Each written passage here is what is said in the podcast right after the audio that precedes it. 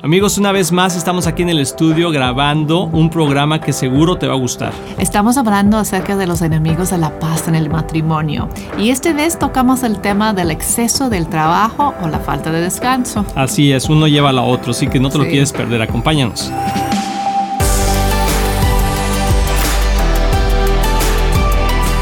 Amigos, bienvenidos a Éxito en la Familia. Estamos muy contentos que estés aquí con nosotros. Te mandamos un fuerte abrazo, un saludo de veras muy cordial y amor.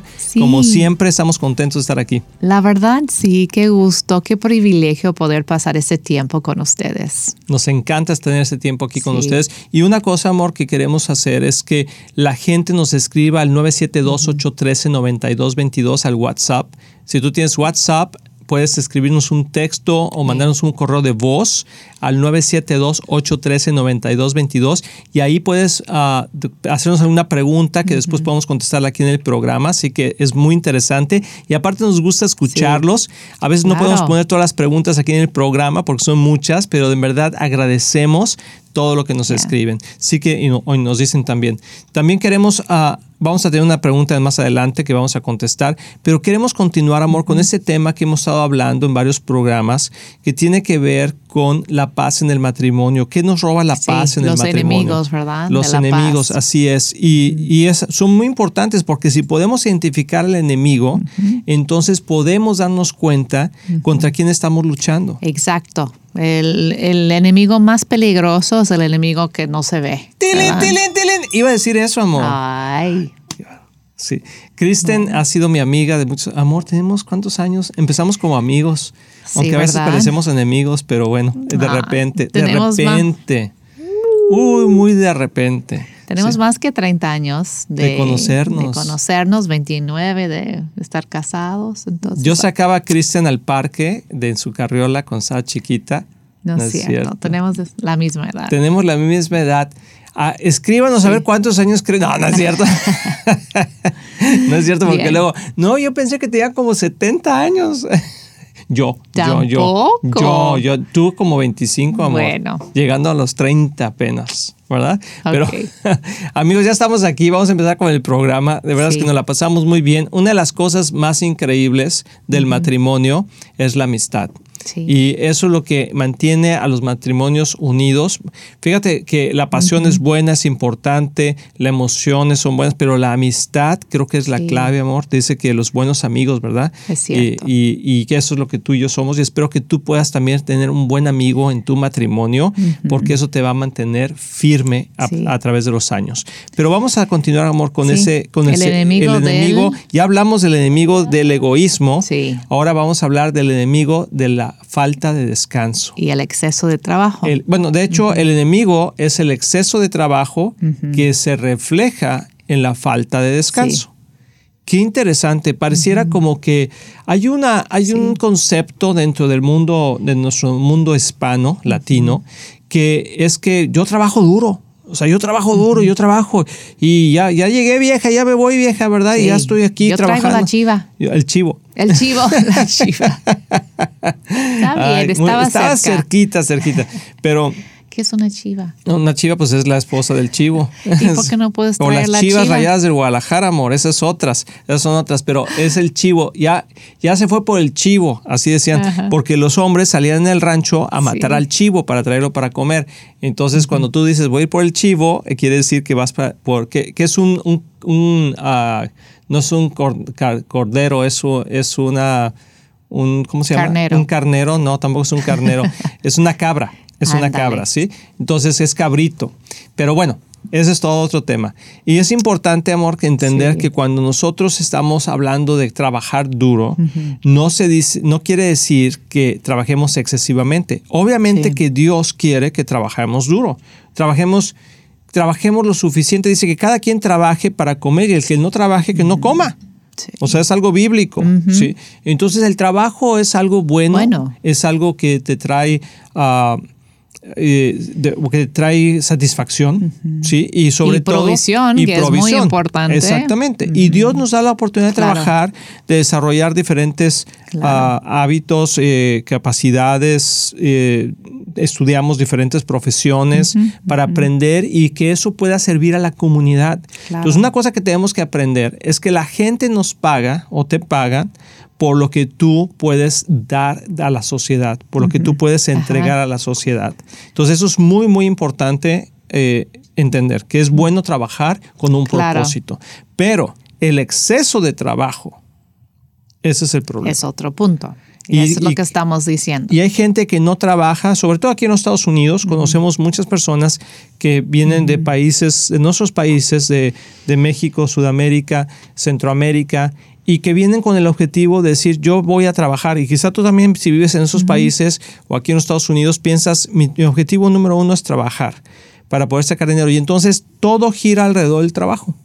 Oye, ¿vas a poder ir venir al, servicio? No, no puedo porque tengo que trabajar. Oye, ¿vas a ir al cumpleaños de los niños? No, no puedo porque tengo que trabajar. Oye, vamos a ir. No, es que porque tengo que trabajar. Y entonces, pero tomamos un cierto orgullo, hablando del orgullo, en el programa anterior, que nos hace sentir como que estamos haciendo las cosas bien. Pero Dios dice, ¿sabes qué? Seis días trabajarás y el séptimo descansarás. Y es muy importante porque es un mandato. Imagínate, no es una sugerencia de Dios. Es dentro de los diez mandamientos que dio a Moisés, ¿verdad? Entonces es tan importante para Dios. Él sabe que, que lo necesitamos, que es vital para nuestra vida, no nada más como familia, como matrimonio, ah, para nuestra salud, pero también nuestra relación con Dios se afecta cuando estamos demasiados ocupados. Y vemos los diez mandamientos en Éxodo 20. Y él, voy a leer, nada más en caso que alguien me dice, ¿dónde, dónde? ¿Dónde dice eso? Ajá. Y dice, pero el séptimo día es un día de descanso y está dedicado al Señor tu Dios. Así es. Ahora, una de las preguntas más comunes es ¿cuál es el séptimo día? de, ¿Verdad? Porque el séptimo día mucha gente dice, bueno, es el sábado, empieza el viernes en la tarde y termina el sábado en la tarde. Bueno, es, es muy común en la, en la tradición judía que ese es el sábado, por eso el, el sábado, ¿verdad? Pero realmente puede ser cualquier día de la semana. Sí que tú tomes y apartes ese tiempo para Dios. Ahora, ¿qué quiere decir apartar un día para Dios? Creo que es, es algo importante desglosar. Sí. Eh, porque hay gente que dice, bueno, es que apartar un día para Dios es no, como, como decían los judíos, ¿verdad? O dicen todavía, no puedes prender la luz, no puedes hacer nada. No. O sea, realmente creo que al día de hoy, bíblicamente, dice el Señor, el sábado fue hecho para el hombre y no el hombre para el sábado. O sea, quiere decir que nos debe de servir a nosotros para descansar y apartar ese tiempo, para dedicarlo al Señor y también para renovar las fuerzas. Claro del exceso de trabajo. Entonces, en un día de descanso debemos relajarnos, claro, y tal vez hacer algo que nos gusta hacer, pero no olvidar que el día dice que acuérdate de guardar el día de descanso y mantenerlo santo. Mm. Entonces tenemos que también dedicar ese tiempo a Dios, estar Ah, como que pensando y consciente de nuestra relación con Él y qué actividad estamos haciendo en ese día, ¿no? Y como tú dijiste, eso de cuál día es y todo, hay gente que discuta eso y, Se, y se pone muy legalista que tiene que ser, como tú dijiste, cuál este día, pero bíblicamente no es así porque depende obviamente de tu calendario en, los, en el país donde vives y, todo eso, pero en Colosenses, si alguien tiene esa duda, en Colosenses 7 y 16 o 2, perdón, 2.16 dice, es 2, ¿verdad? 2.16 habla de eso, de no discutir acerca de esas fechas, ni los días de reposo. Entonces es muy importante. De, hecho, dice que nadie te juzgue por, por los días de reposo o en qué día. Así es. es. importante. Lo importante es la acción de tomar un tiempo de descanso, número uno. A lo mejor ese día poderte levantar un poquito más tarde, desayunar con la familia. Ah, es que es que yo no puedo. Te voy a decir algo importante. Si tú no tienes tiempo para descansar, algo está mal. Sí. Sí, algo estás haciendo mal. O estás gastando más de lo que ganas. ¿Cómo puede ser? ¿Cuál es la raíz para eh, prácticamente para, para, tener un día de descanso? Hacer un presupuesto. Mm. Si tú no tienes un presupuesto, si tú no sabes cuánto ganas, cuánto debes, cuánto... O sea, vas a andar trabajando todo el tiempo, ¿verdad? Porque no, no tienes una estructura que te ayude a organizarte y decir, este día puedo descansar, aunque siempre va a haber, trabajo. O sea, tú te vas a morir el día, no sé, el día que sea, el día que Dios o Jesús va a venir y el trabajo aquí va a estar. Siempre. O sea, siempre va a haber trabajo. Entonces, yo te quiero animar muchísimo a que consideres como un mandato en tu vida que apartes un día de descanso. Y vamos a hablar también de las mujeres, cómo logran a nosotras descansar, ¿no? Como, es cierto. ¿Cómo podemos descansar si pues el trabajo de mamá, el trabajo de esposo como que nunca se acaba? Así es. Vamos a hacer una pausa, no te vayas. Estamos aquí en Éxito en la Familia. Kristen y yo nos vamos a quedar aquí descansando. Hola amigos de Éxito en la Familia, soy el pastor Luis Román y quiero decirles que nuestro deseo es que tú y tu matrimonio y tu familia tengan éxito. Y por eso existe este ministerio. Tú eres la razón de hacer lo que hacemos. Y te queremos motivar y animar a aprovechar todos los recursos que tenemos para que sigas creciendo. Especialmente en las áreas más importantes, que es tu matrimonio, tus hijos, tus finanzas. Y para eso tenemos varios recursos. Por ejemplo, nuestro libro de un matrimonio divino que ha bendecido a miles de matrimonios y que es un excelente libro con pasos muy prácticos. Muchas veces personas nos preguntan cuál es la mejor manera de educar a nuestros hijos. Y lo que hemos hecho es es, que hemos puesto nuestra experiencia en un curso práctico que se llama Prepara a tus hijos a tener éxito. También tenemos un curso de finanzas sanas en el hogar que te ayudará a poner tu vida financiera en orden y ver la mano de Dios moverse a tu favor. También puedes bajar nuestro podcast semanal, así como ver el programa de éxito en la familia en cualquier parte del mundo por medio de la televisora Enlace o nuestros medios sociales de YouTube, Facebook o Instagram. Todos esos recursos e información los puedes encontrar en nuestra página de éxitoenlafamilia.com.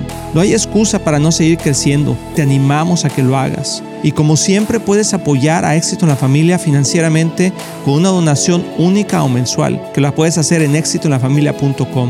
Si tú y tu familia han sido bendecidos por este programa y ministerio, ayúdanos a alcanzar más familias. Sé parte de lo que Dios está haciendo y haz tu donativo en éxitoenlafamilia.com.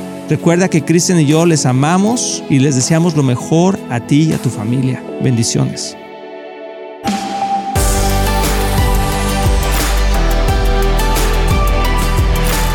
Amigos, ya estamos aquí de regreso y ¿ya te despertaste, amor? Cristian está, nos echamos bien una descansada. Bien descansada. Pero Vamos a antes de continuar con el tema, porque dijiste algunas cosas muy prácticas sobre las mamás, cómo pueden descansar, pero antes de eso queremos responder una de las preguntas que nos hizo favor a alguien de mandarnos. Eh, si la quieren poner, por favor. Buen día, mi nombre es Carlos, de Venezuela. Eh, mi pregunta es, ¿consideran ustedes como hijos de Dios que un matrimonio de muchos años donde uno de los integrantes es cristiano, sigue a Cristo y el otro no, debe permanecer unido a pesar de que la convivencia sea insufrible, a pesar de que sea muchísimos años, a pesar de que una de las partes, la no cristiana, manifieste decepción, desamor, odio y rencor y no quiera rendirse a los pies del Señor. Es una buena pregunta. Primeramente queremos mandar un saludo a Venezuela, a toda la gente por allá y también queremos ah, mandarte un saludo a ti, Carlos. Gracias por compartir esta pregunta. Creo que hay varios factores en, ello. Como siempre decimos, esto es simplemente una opinión, no conocemos a fondo la situación, pero creo que podemos traer un poquito de luz bíblicamente. Ah, creo que eh, cuando alguien, la palabra dice que no nos casemos en yugo desigual. Una de las preguntas que tendría es, no sé si esta relación empezó desde el principio en yugo desigual. Mm. O si después ya casados alguien conoció a Cristo, uno de los dos conoció a Cristo y entonces, bueno, ya está en yugo desigual, pero ya estaban casados. La palabra de Dios nos dice en 1 Corintios 7, del 14 y 16, que uno tiene la capacidad de amar de tal manera a tu esposa o a tu esposo que puedes santificarlo que puedes hacerlo parte de esa relación con Cristo. ¿A qué me refiero? ¿Qué, es lo que yo entiendo en el versículo? Quiere decir que tu testimonio eh, debe ser tan importante y tan poderoso que pueda convencer a la otra persona que el amor de Cristo es suficiente. o sea, cuando una persona se resiste fíjate bien lo que voy a decir, lo digo con respeto porque no te conozco, pero me imagino que en este caso ah, tú eres la persona creyente y quizá tu esposa es la no creyente, ah, pero muchas veces la persona que resiste conocer a Cristo es porque te está resistiendo a ti o está resistiendo a la pareja por el mal testimonio de alguna manera o el conflicto que hay como pareja. Y eso hace que dice, no, pues si, si conocer a Cristo, si tú eres cristiano y ve cómo eres, si tú eres cristiano, y empiezan a pensar, el enemigo viene y les dice todas esas cosas. No, mira, si tu, si tu esposo siendo cristiano se porta de esta manera, y a veces caemos del otro lado de ser un poquito religiosos o firmes en las costumbres y tradiciones eh, eh, de la iglesia, que muchas veces en vez de atraer a nuestra pareja, la aleja. Entonces, primero que yo te diría es que antes de pensar en una separación de, eh, como matrimonio, yo eh, pensaría en la, forma de poder ganar el corazón de mi esposa o ganar el corazón de mi esposo a través de mi testimonio. Y a través de esa forma, santificar su vida de tal manera que ella pueda decir, ¿sabes qué? Yo quiero lo que tú tienes. ¿Y qué significa testimonio?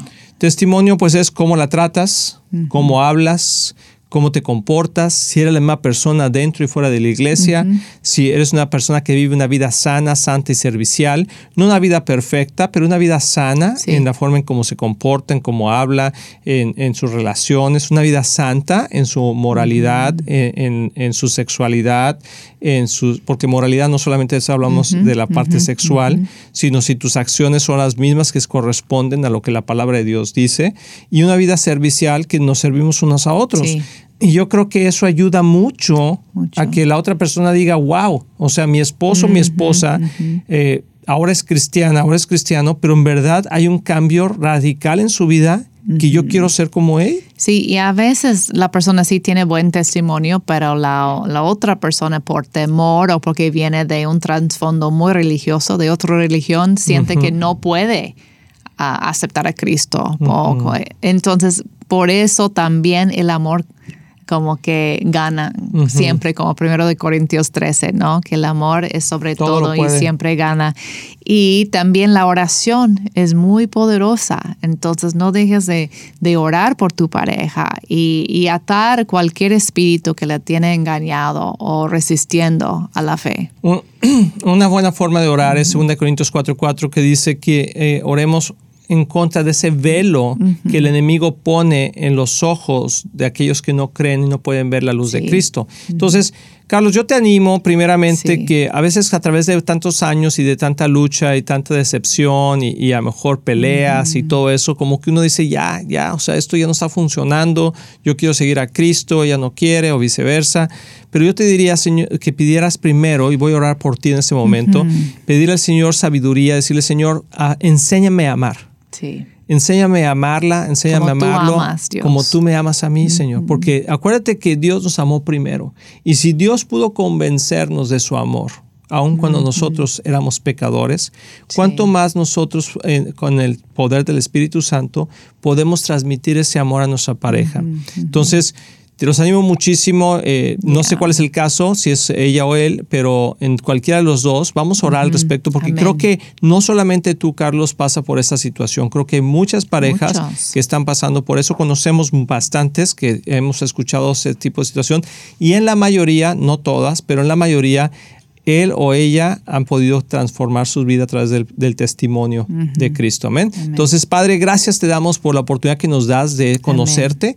Te pedimos en este caso por Carlos, Señor, y por su, matrimonio, que tú los restaures y que le des la capacidad a él de poder ganar el corazón de su esposa a través de un testimonio de una vida sana, santa y servicial. Padre, y pedimos por todos los corazones de aquellas parejas que están luchando con entregar su vida a Cristo, que, que tú traigas un una restauración a sus mentes para que ellos puedan ver la luz de Cristo y puedan restaurar sus vidas al conocerte. Te lo pedimos en el nombre de Jesús. Amén. Amén. Gracias por escribirnos, Carlos. Espero que eso te ayude un poquito. Y vamos a continuar. Antes de continuar, quiero decirles que nos pueden escribir a un, mensaje de voz. Nos pueden hablar un mensaje de voz al 972-813-9222 en el WhatsApp. Entonces, vamos ahora a continuar, amor, con con el tema del descanso. Ibas, estabas tú diciendo... Hablando de las mujeres. Que, eh, para recapitalizar un poquito, o sea, ¿cómo podemos apartar un día de descanso cuando hay tantas actividades? A, ver, a lo mejor sí podemos hacerlo el trabajo,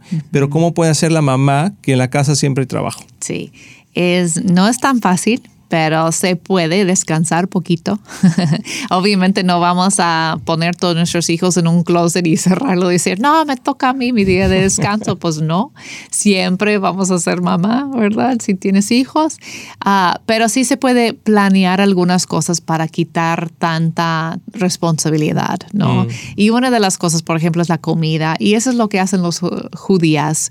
Judíos bueno, las mujeres, ah, las, judías, preparan primero su comida el día anterior mm. para que el día de descanso no están cocinando. Ya con eso, ya como descansa tu mente, es una cosa menos que, que tienes que pensar. Si preparas tu comida el día anterior y lo tienes ya listo para ese día de descanso, sea el sábado, sea el domingo, también que puedes como coordinar con tu marido, si tienes pareja en casa, y decir, yo necesito un tiempo a solas con Dios o leer mi libro favorito, si, si tú puedes cuidar a los niños una hora y luego yo los cuido y tú puedes descansar poquito, como de, apoyarse mutuamente en eso.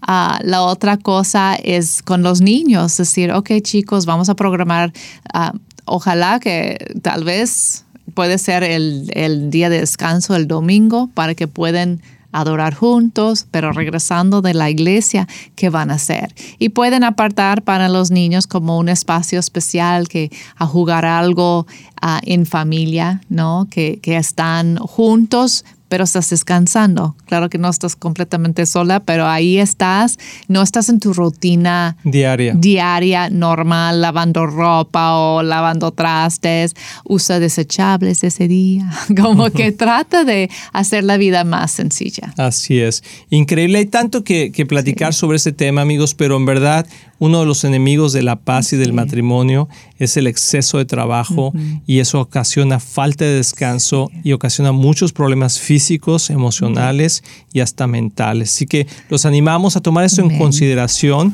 y amor, hay que descansar un poquito más. Nos vamos a ir en este momento, pero les amamos, les deseamos lo mejor y tomen este día de descanso. Amén. Nos vemos en el siguiente programa. Estamos muy emocionados en anunciar que ahora los podcasts de Éxito en la Familia son parte de XO Podcast Network, que pertenece a Marriage Today, el cual está dedicado a ayudar matrimonios y familias a tener éxito. Visita el sitio marriagetoday.com o éxitoenlafamilia.com para más información.